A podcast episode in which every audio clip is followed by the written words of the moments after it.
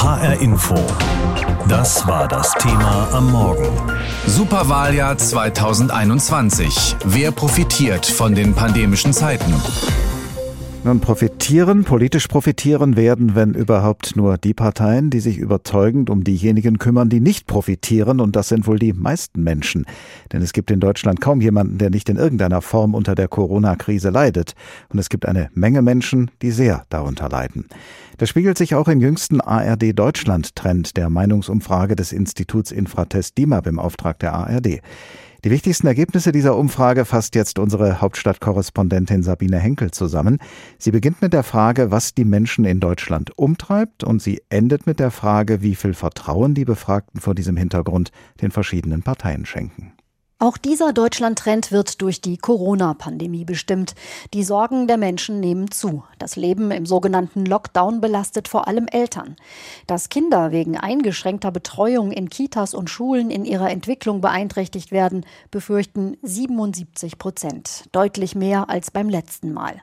Diese Sorgen sind der Bundeskanzlerin offensichtlich bewusst. Schließlich hat sie versprochen, dass das Erste, an dem wir wieder öffnen, die Kitas und die Grundschulen sein werden, vor vor allem anderen.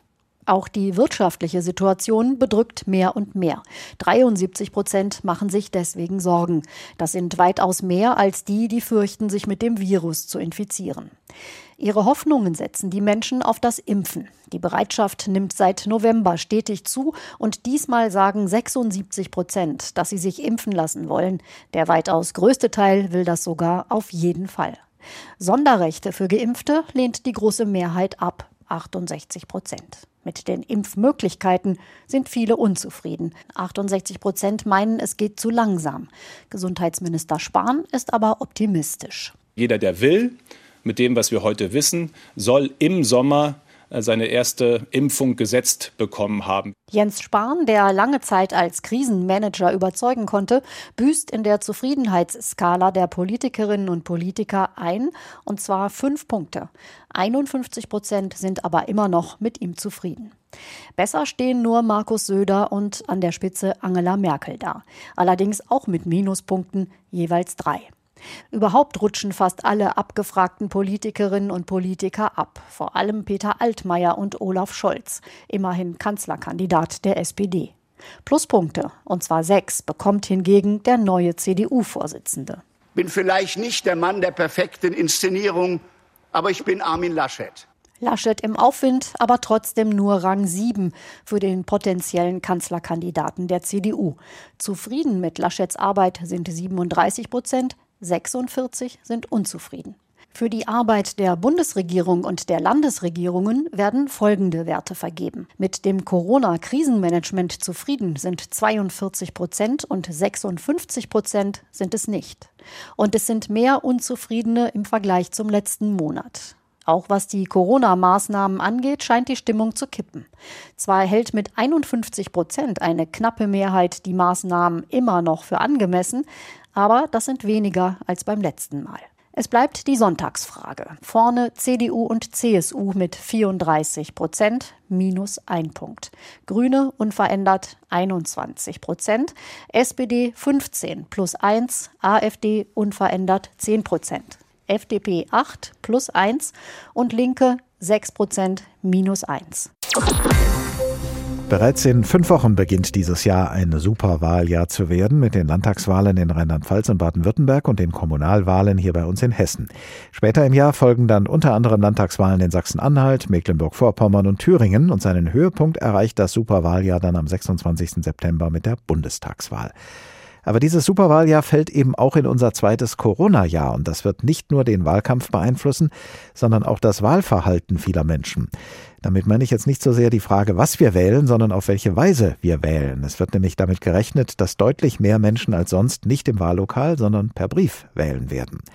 Um einschätzen zu können, was das eventuell für das Wahlergebnis bedeutet, ist es sinnvoll, sich frühere Bundestagswahlen unter diesem Aspekt anzuschauen.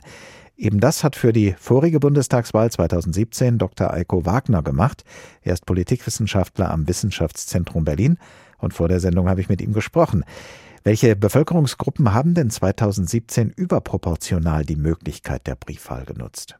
Na, das sind zum einen ganz klar Rentnerinnen und Rentner, die deutlich häufiger die Briefwahloption benutzt haben, auch Selbstständige und am anderen Ende der Altersskala sozusagen die Studierenden dann wieder, aber auch insbesondere Westdeutsche, die deutlich häufiger Briefwahl nutzen als Ostdeutsche.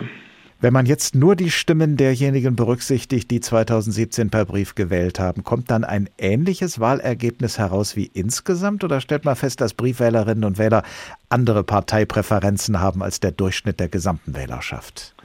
Hm, da gibt es schon, schon deutliche und bemerkenswerte Unterschiede, insbesondere mit Blick auf die CDU-CSU, die unter den Briefwählenden deutlich besser abschneidet als unter den UhrenwählerInnen. Und umgekehrt, die AfD schneidet gerade bei den Briefwählerinnen und Briefwählern schlechter ab. Bei den anderen Parteien ist es ausgeglichener mit nur leichten Unterschieden. Gibt es also so etwas wie den typischen Briefwähler, die typische Briefwählerin? Kann man zum Beispiel sagen, wer per Brief wählt, ist mit dem politischen System in Deutschland eher zufrieden, während Protestwähler meist im Wahllokal wählen? Das ist eine schwierige Sache, das ist nicht ganz eindeutig. Also das ist ja ganz plausibel anzunehmen, dass gerade Leute, die mit der Demokratie unzufrieden sind, die vielleicht auch skeptisch sind, was die Integrität der Durchführung von Wahlen in der BRD angeht, dass die vielleicht eher noch zur Urnwahl neigen würden, weil sie dann halt sehen, wie ihre, wie ihr Stimmzettel in die Urne fällt, während halt bei der Briefwahl so ein bisschen Ungewissheit herrscht, was da eigentlich alles mit dem Brief passiert, bis er ausgezählt werden kann. Deshalb ist es ganz plausibel, aber die Studien zeigen nicht so deutliche Tendenzen in diese Richtung, nur Ansätze dazu. Wissen Sie etwas darüber, wie flexibel Wählerinnen und Wähler sind, was die Art des Wählens angeht? Können die meisten gegebenenfalls umschalten von Wahllokal auf Briefwahl und umgekehrt oder wählen sie lieber gar nicht als auf ungewohnte Weise? Nee, dazu gibt es leider noch keine guten Studien für Deutschland, ob es sozusagen eine Art von habituellem Briefwählen gibt, nicht wahr? Dass ich sozusagen einmal Briefwähler, immer Briefwähler bin. Dazu wissen wir noch zu wenig über dieses Phänomen tatsächlich. Wenn Sie die bisherigen Erfahrungen und Erkenntnisse im Zusammenhang mit der Briefwahl zugrunde legen, wagen Sie dann eine Annahme, wer bei der kommenden Bundestagswahl von einem höheren Anteil an Briefwahlstimmen profitieren wird? Denn diesmal werden ja wahrscheinlich viele Menschen das Wahllokal eher meiden wegen Corona. Davon ist auf jeden Fall auszugehen, dass gerade jetzt bei den Frühjahrswahlen noch deutlich höhere Briefwahlanteile zu beobachten sein werden, aber auch bei der Bundestagswahl würde ich davon ausgehen. Interessanterweise kommen die Studien sowohl zu Deutschland als auch im internationalen Kontext zu dem Ergebnis, dass es gar nicht großartige Parteiunterschiede gibt. Das heißt, die Menschen wählen nicht eine andere Partei, weil sie einen anderen Abstimmungsmodus benutzen dass wenn ich normalerweise Partei A wählen würde, dann wähle ich die auch unter Briefwahlbedingungen quasi, weil die Motive der Wahl nämlich die gleichen bleiben. Das heißt, ich berücksichtige Parteitradition, die Führungspersonen in den Parteien, die Position natürlich zu politischen Streitfragen, aber das mache ich genauso unabhängig davon, ob ich Urnen oder Briefwahl nutze. Gerade Menschen in prekären Verhältnissen machen im Durchschnitt meist wenig Gebrauch von ihrem Wahlrecht verglichen mit anderen Bevölkerungsgruppen. Steht zu befürchten, dass diese Bevölkerungsgruppe diesmal wegen Corona und wegen dem vielleicht etwas aufwendigen Antragsverfahren zur Briefwahl noch weniger Einfluss auf das Wahlergebnis nehmen wird? Ja, das steht tatsächlich zu befürchten. Wir wissen, dass die Briefwahl nichts ist, was mit dem sogenannten unteren Drittel, mit sozioökonomisch eher abgehängten Schichten stark assoziiert ist, sondern die Briefwahl wird meist eher von Mittelschichten genutzt. Und wenn wir halt einen Abschreckungseffekt oder sowas annehmen würden, der durch die Präsenzwahl ausgelöst wird, dann steht zu befürchten, dass der auch sozial ungleich ausfällt zu Ungunsten halt gerade von prekär Beschäftigten beispielsweise. Ein Problem bei der Briefwahl besteht ja darin, dass man seine Stimme meist deutlich vor dem offiziellen Wahltermin abgibt. In Hessen zum Beispiel kann man jetzt schon wählen, dabei sind es noch fünf Wochen bis zu den Kommunalwahlen. Aktuelle Entwicklungen können dann für so manche Wahlentscheidung keine Rolle mehr spielen. Ist das aus Ihrer Sicht ein Problem? Ja, das ist dann ein Problem, wenn halt in den letzten Tagen vor der Wahl noch relevante Ereignisse äh, geschehen, nicht wahr? Also wenn es einen politischen Skandal gibt, zwei Tage vor der Wahl, und ich habe aber zwei Wochen oder auch fünf Wochen vor der Wahl schon mein Kreuz gemacht und den Brief abgeschickt, dann kann ich natürlich diesen Skandal nicht mehr einpreisen in meine Wahlentscheidung. Und dann gibt es eine Informationsungleichheit zwischen den Briefwählerinnen und Wählern auf der einen Seite und denen, die dann halt am Wahltag selber wählen gehen. Das kann man durchaus vor dem Hintergrund des Wahlrechtsgrundsatzes der gleichen Wahl problematisieren. Manche sagen ja, Briefwahlen seien fälschungsanfälliger als der Wahlakt im Wahllokal. Der Enkel könnte zum Beispiel für Oma und Opa den Wahlschein ausfüllen oder in den Rathäusern lägen die Stimmzettel wochenlang herum und könnten manipuliert werden, sagen manche. Also, wie sicher ist die Briefwahl in Deutschland aus Ihrer Sicht? Ich kenne keinerlei Studien, die irgendwelche Anzeichen für großflächige Manipulationen aufzeigen könnten, die irgendwelche Auswirkungen auf das Wahlergebnis dann hätten. Das gibt es einfach nicht also es gibt diesen Vorwurf oder diesen Verdacht, dass da was passieren könnte. Ich weiß gar nicht, wie das dann konkret passieren sollte, dass sich das wirklich auf zum Beispiel die Sitzverteilung im Bundestag dann auswirken soll. Das gibt es also nicht oder dazu gibt es zumindest keine Evidenz. Was es gibt, ist natürlich das Problem, das Sie schon angesprochen haben mit dem Wahlgeheimnis und damit mit dem äh, Grundsatz der freien Wahl, der stärker gefährdet ist. Und da gibt es im Endeffekt auch keine Möglichkeit, das stärker noch jetzt zu berücksichtigen. Wenn ich nun mal zu Hause meine Briefwahlunterlagen ausfülle, dann ist die Wahrscheinlichkeit höher, dass jemand anderes Einfluss nehmen kann oder dass zumindest das Geheimnis der Wahl verletzt wird. Das fragen sich natürlich die Parteien in Deutschland. Sie fragen sich, ob es ihnen nutzt oder schadet, in diesen pandemischen Zeiten an der Regierung oder in der Opposition zu sein. Und ob es ihnen nutzt oder schadet, wenn diesmal mehr Leute per Brief wählen als sonst. Aber sind alle diese Fragen vielleicht verfrüht, weil die Bundestagswahl und die anderen Wahlen vielleicht gar nicht zum geplanten Termin stattfinden, sondern verschoben werden, so wie es mit der Landtagswahl in Thüringen ja schon passiert ist? Unser Berliner Hauptstadtkorrespondent Uli Haug ist dieser Frage nachgegangen. In Thüringen hat man die Reißleine gezogen. Statt im April zu wählen, haben Linke, Grüne, CDU und SPD entschieden, dass die vorgezogene Landtagswahl jetzt gemeinsam mit der Bundestagswahl am 26. September stattfinden soll. Linken Landeschefin Hennig Welso hat Mitte Januar die Corona-Pandemie als Grund angeführt. Für uns alle ist das der frühestmöglichste Zeitpunkt, an dem wir sagen können, wir haben einen gewissen Grad an Impfung erreicht, wo wir es verantworten können, Wahlen in Thüringen durchzuführen. Anders als in Thüringen soll in Rheinland-Pfalz und Baden-Württemberg trotz Pandemie bereits am 14. März gewählt werden. Deshalb wurden dort auch die Landeswahlgesetze angepasst. So kann in Wahlkreisen mit sehr vielen Corona-Fällen vom jeweiligen Kreiswahlleiter auch eine ausschließliche Briefwahl angeordnet werden. Bei der Bundestagswahl geht das nicht. Brief- oder Urnenwahl, das bleibt die Entscheidung der Wahlberechtigten. Denn seit 2009 ist die Briefwahl in Deutschland auch ohne Angabe von Gründen möglich. Und 2017 nutzten sie bereits 28 Prozent der Wähler, Diesmal könnten es sogar noch mehr sein. Der AfD-Abgeordnete Brandner versucht schon jetzt, gewisse Zweifel an der Briefwahl zu säen. Die Geheimheit der Wahl steht natürlich im Feuer, sage ich mal, bei einer Briefwahl. Das ist nicht durchgehend gewährleistet. Und die Öffentlichkeit der Wahl sowieso. Also diese beiden Wahlrechtsgrundsätze werden auf jeden Fall tangiert. Es ist verfassungsrechtlich durchaus umstritten, ob ich nahezu ausnahmslos eine Briefwahl machen kann oder nicht. Erstens ist eine ausnahmslose Briefwahl gar nicht geplant. Und zweitens hat das Bundesverfassungsgericht sich bereits mehrmals mit Beschwerden zur Briefwahl beschäftigt, ohne das System grundsätzlich in Frage zu stellen. Auch Bundeswahlleiter Georg Thiel kennt die Kritik und auch die Nachteile der Stimmabgabe per Brief. Es ist natürlich nachteilig, wenn in den Tagen von der Abgabe der Briefwahlunterlagen bis zum Wahltermin selbst etwas passiert, dann können Sie Ihre Stimme nicht zurückholen. Aber ansonsten haben wir bisher keine Anlässe, dass es hier zu Manipulationen oder Problemen in größeren Umfang gekommen ist, die irgendwie das Wahlergebnis hätten beeinflussen können. Neben der Möglichkeit zur Briefwahl sollen auch die Wahllokale größer und Corona-konform werden. Wir müssen natürlich auch an die Wahlhelfer, die den ganzen Tag mit Wählern dann zusammenkommen. Daran müssen wir denken, wie wir das sichern können. Trotz pandemiebedingter Unsicherheiten gehen Bundesregierung, Parteien und Bundeswahlleiter davon aus, dass die Wahlen am 26. September stattfinden. Auch wenn im Netz schon jetzt alle möglichen Verschwörungstheorien kursieren. Profitieren, politisch profitieren werden, wenn überhaupt, nur die Parteien, die sich überzeugend um diejenigen kümmern, die nicht profitieren. Und das sind wohl die meisten Menschen, denn es gibt in Deutschland kaum jemanden, der nicht in irgendeiner Form unter der Corona-Krise leidet. Und es gibt eine Menge Menschen, die sehr darunter leiden. Das spiegelt sich auch im jüngsten ARD Deutschland-Trend der Meinungsumfrage des Instituts Infratest DIMAP im Auftrag der ARD. Darüber habe ich vorhin mit Professor Thorsten Faas gesprochen, Politikwissenschaftler an der Freien Universität Berlin.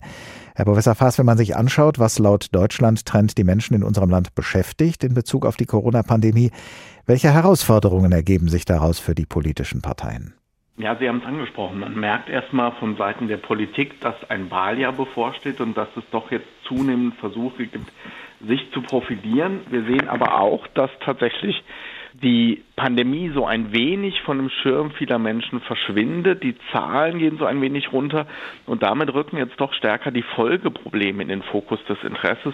Wirtschaftliche Folgen, Folgen für die Kinder in der Schule, während so die unmittelbaren gesundheitlichen Sorgen, die Sorge vor Ansteckung, vor Weitergabe des Virus, die gehen so ein wenig zurück. Also wir sehen so eine Verlagerung der Sorgen auf eine andere Ebene weg von der unmittelbaren Pandemie hin zu den wirtschaftlichen Kinderfolgen, aber natürlich auch den politischen Implikationen, die das Ganze in einem Wahljahr wie diesem hat.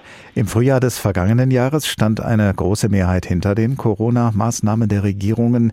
Jetzt ist es nur noch eine sehr knappe Mehrheit von 51 Prozent. Was bedeutet das für die Verantwortlichen in der Politik? Reicht es zu sagen, Mehrheit ist Mehrheit oder sind 51 Prozent doch ein bisschen zu wenig? Nein, das ist sicherlich eine knappe Mehrheit an der Stelle. Die Zufriedenheit mit der Bundesregierung ist immer noch hoch. Und wir müssen uns auch mal daran erinnern, die Werte für die Regierung sind so hoch, seit wir die Pandemie haben. Also da gibt es schon eine enge Beziehung auch zwischen diesen beiden Konzepten der Pandemie auf der einen Seite, der Zufriedenheit mit der Regierung auf der anderen Seite. Und das ist für die politisch Handelnden gefährlich, wenn jetzt ihre Corona-Maßnahmen zunehmend in Frage gestellt werden, aus zwei Seiten auch. Die einen denken immer noch, es geht zu weit, die anderen denken immer noch, es geht nicht weit genug, aber trotzdem, es wird zunehmend in Frage gestellt. Dann sind auch diese hohen Beliebtheitswerte der Regierung und der handelnden Personen durchaus in Gefahr. Und insofern wird man das doch mit einer gewissen Sorge auf Seiten der Politik aus Eigeninteresse verfolgen. Aber man muss natürlich auch sehen, wir wissen immer noch nicht genau, Stichwort Mutationen, Stichwort Impfung, wie sich aus pandemischer Sicht dieses Jahr gestalten wird. Wir brauchen eigentlich weiterhin die Unterstützung aller. Wir alle müssen weiter dazu beitragen, die Pandemie in den Griff zu kriegen. Aber auch das scheint so ein wenig zu bröckeln. Also da stehen uns durchaus noch kontroverse, spannende und auch wirklich schwierige Tage bevor. Der ARD Deutschland Trend fragt ja auch immer nach der Beliebtheit einzelner Politikerinnen und Politiker. Was fällt Ihnen denn bei der aktuellen Hitliste besonders auf? Ja, auch da sieht man das sehr, sehr deutlich, dass eigentlich alle handelnden Akteure von Seiten der großen Koalition, das betrifft Olaf Scholz, das betrifft Angela Merkel, das betrifft auch Peter Altmaier, den Wirtschaftsminister, die haben doch deutlich an Zustimmung verloren. Wie wir insgesamt sehen, in diesem Deutschlandtrend ist viel Bewegung sichtbar. Die Meinungen sind nicht festgelegt und das macht natürlich mit Blick auf das Wahljahr und damit eben auch die PolitikerInnen, die Sie angesprochen haben, das zu einem sehr, sehr spannenden Wahljahr. Das kann für Einzelne sehr, sehr gut laufen, aber wir sehen jetzt in diesem Deutschlandtrend, die Zahlen für die SpitzenpolitikerInnen gehen eher nach unten und das ist natürlich in einem Wahljahr spannend für uns als Bürgerinnen und Bürger, für die Politikerinnen sicherlich auch mit viel Stress verbunden.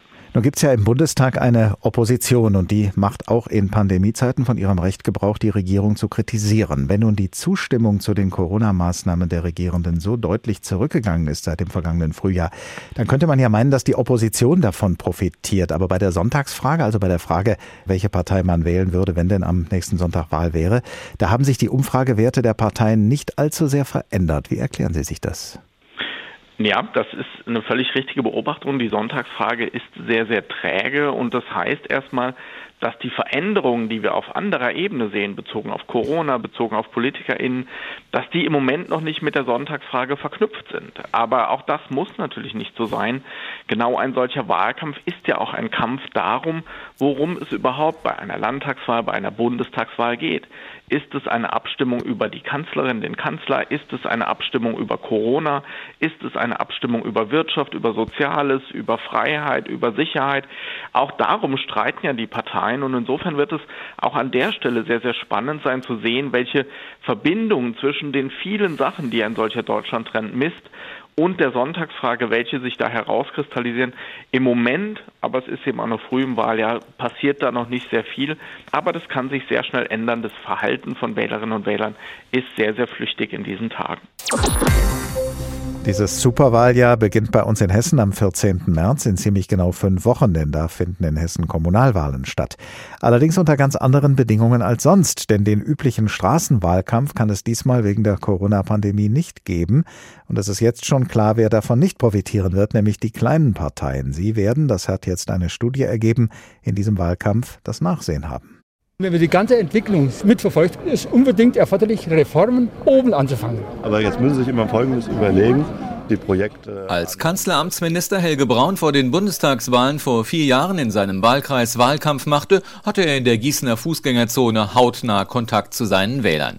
Wenn der CDU-Kreisvorsitzende jetzt vor den hessischen Kommunalwahlen seine Parteifreunde vor Ort unterstützen will, dann wird dies so nicht möglich sein. Gerade auch im Wahlkampf gilt, Abstand halten. Die Union hat sich mit ganz verschiedenen digitalen Formen bereits darauf eingestellt und auch die Gießener SPD verlagert vieles von der Straße ins Internet, sagt Stadtparteichef Christopher Nübel. Wir haben jetzt verstärkten Online-Wahlkampf. Wir haben den ersten Online-Parteitag in der Geschichte des SPD-Stadtverbands gestartet und wir haben jetzt ganz viele Social-Media-Angebote mit Videos, mit Beiträgen, Kommentierungsfunktionen. Also ganz viel Interaktion ist da möglich und dann die klassischen Wahlkampfgeschichten wie Postwurfsendungen und so weiter. Also da ist schon noch vieles möglich. Und dennoch sei der Wahlkampf wegen Corona massiv erschwert. Das meint jedenfalls Professor Norbert Kersting. Der Wissenschaftler der Uni Münster hat jetzt in einer Studie zur hessischen Kommunalwahl über 1000 Stadtverordnete und Gemeindevertreter befragt. Durch alle Parteien gibt es große Ängste, dass der Wahlkampf massiv beeinträchtigt wird durch die Corona-Krise. Die Kandidaten werden nicht erkannt. Das ist natürlich gerade beim Wahlsystem, wo Panachin Kommunen existiert besonders eklatant und problematisch. Hausbesuche sind schwierig oder eigentlich gar nicht möglich. Etwa drei Viertel der Lokalpolitiker, der Stadtverordneten sind der Meinung, dass das massiv beeinträchtigt wird. Besonders groß sind nach der Studie die Befürchtungen bei den kleineren Parteien. Einerseits, weil sie digital nicht die Rückendeckung eines großen Parteiapparates haben, andererseits, weil sie sich ihren Wählern nicht face-to-face -face vorstellen können. Lutz Hiestermann von der neuen Klimaliste Gießen gemeinsam gestaltet gestalten, fühlt sich daher benachteiligt. Wir gehen davon aus, dass es für eine neue Liste wie unsere natürlich wichtig ist, mit den Bürgern in Kontakt zu kommen. Diese Kontakte sind natürlich eingeschränkt. Wir werden auch in der Stadt präsent sein, aber anderthalb Meter Abstand, möglichst wenig soziale Kontakte von daher wird es dämpfend, sage ich mal, auf unseren Wahlkampf sich auswirken. Natürlich werden wir auch über die sozialen Medien Kampagnen starten und es da präsent zeigen, aber Leute, die eben nicht IT-affin sind, sich nicht im Internet, nicht in den sozialen Medien bewegen, die haben dann einfach relativ wenig Chancen, sich mit diesen neuen Listen auseinanderzusetzen. Deswegen hatte Hiestermann in einem Brief unter anderem an den Ministerpräsidenten vor wenigen Wochen eine Verschiebung der Kommunalwahl in den Sommer gefordert. Eine Reaktion darauf hat er nicht erhalten. Die Wahlen finden statt. Und das sieht auch Professor Norbert Kersting aufgrund der Ergebnisse seiner Studie kritisch. Für ihn steht fest, dass die kommunale Demokratie in der Bredouille ist, dass bestimmte Sitzungen nicht mehr stattfinden können. Da hat man sich mittlerweile arrangiert oder hat Lösungen oder auch Räume gefunden, um das ordentlich durchzuführen. Aber insbesondere bei den Wahlen sieht man doch große Ängste, dass da die Wahlen nicht fair und frei, aber insbesondere auch nicht im alten Stil stattfinden können. Wenn es Corona-bedingt keinen Straßenwahlkampf gibt, dann werden die kleinen Parteien unter diesem Manko besonders leiden. Das hat eine aktuelle Studie ergeben, von der unser Reporter Klaus Pradella uns gerade berichtet hat. Für das Thema heute Morgen hier in HR Info. Superwahljahr 2021. Wer profitiert von den pandemischen Zeiten? HR Info. Das Thema. Wer es hört, hat mehr zu sagen.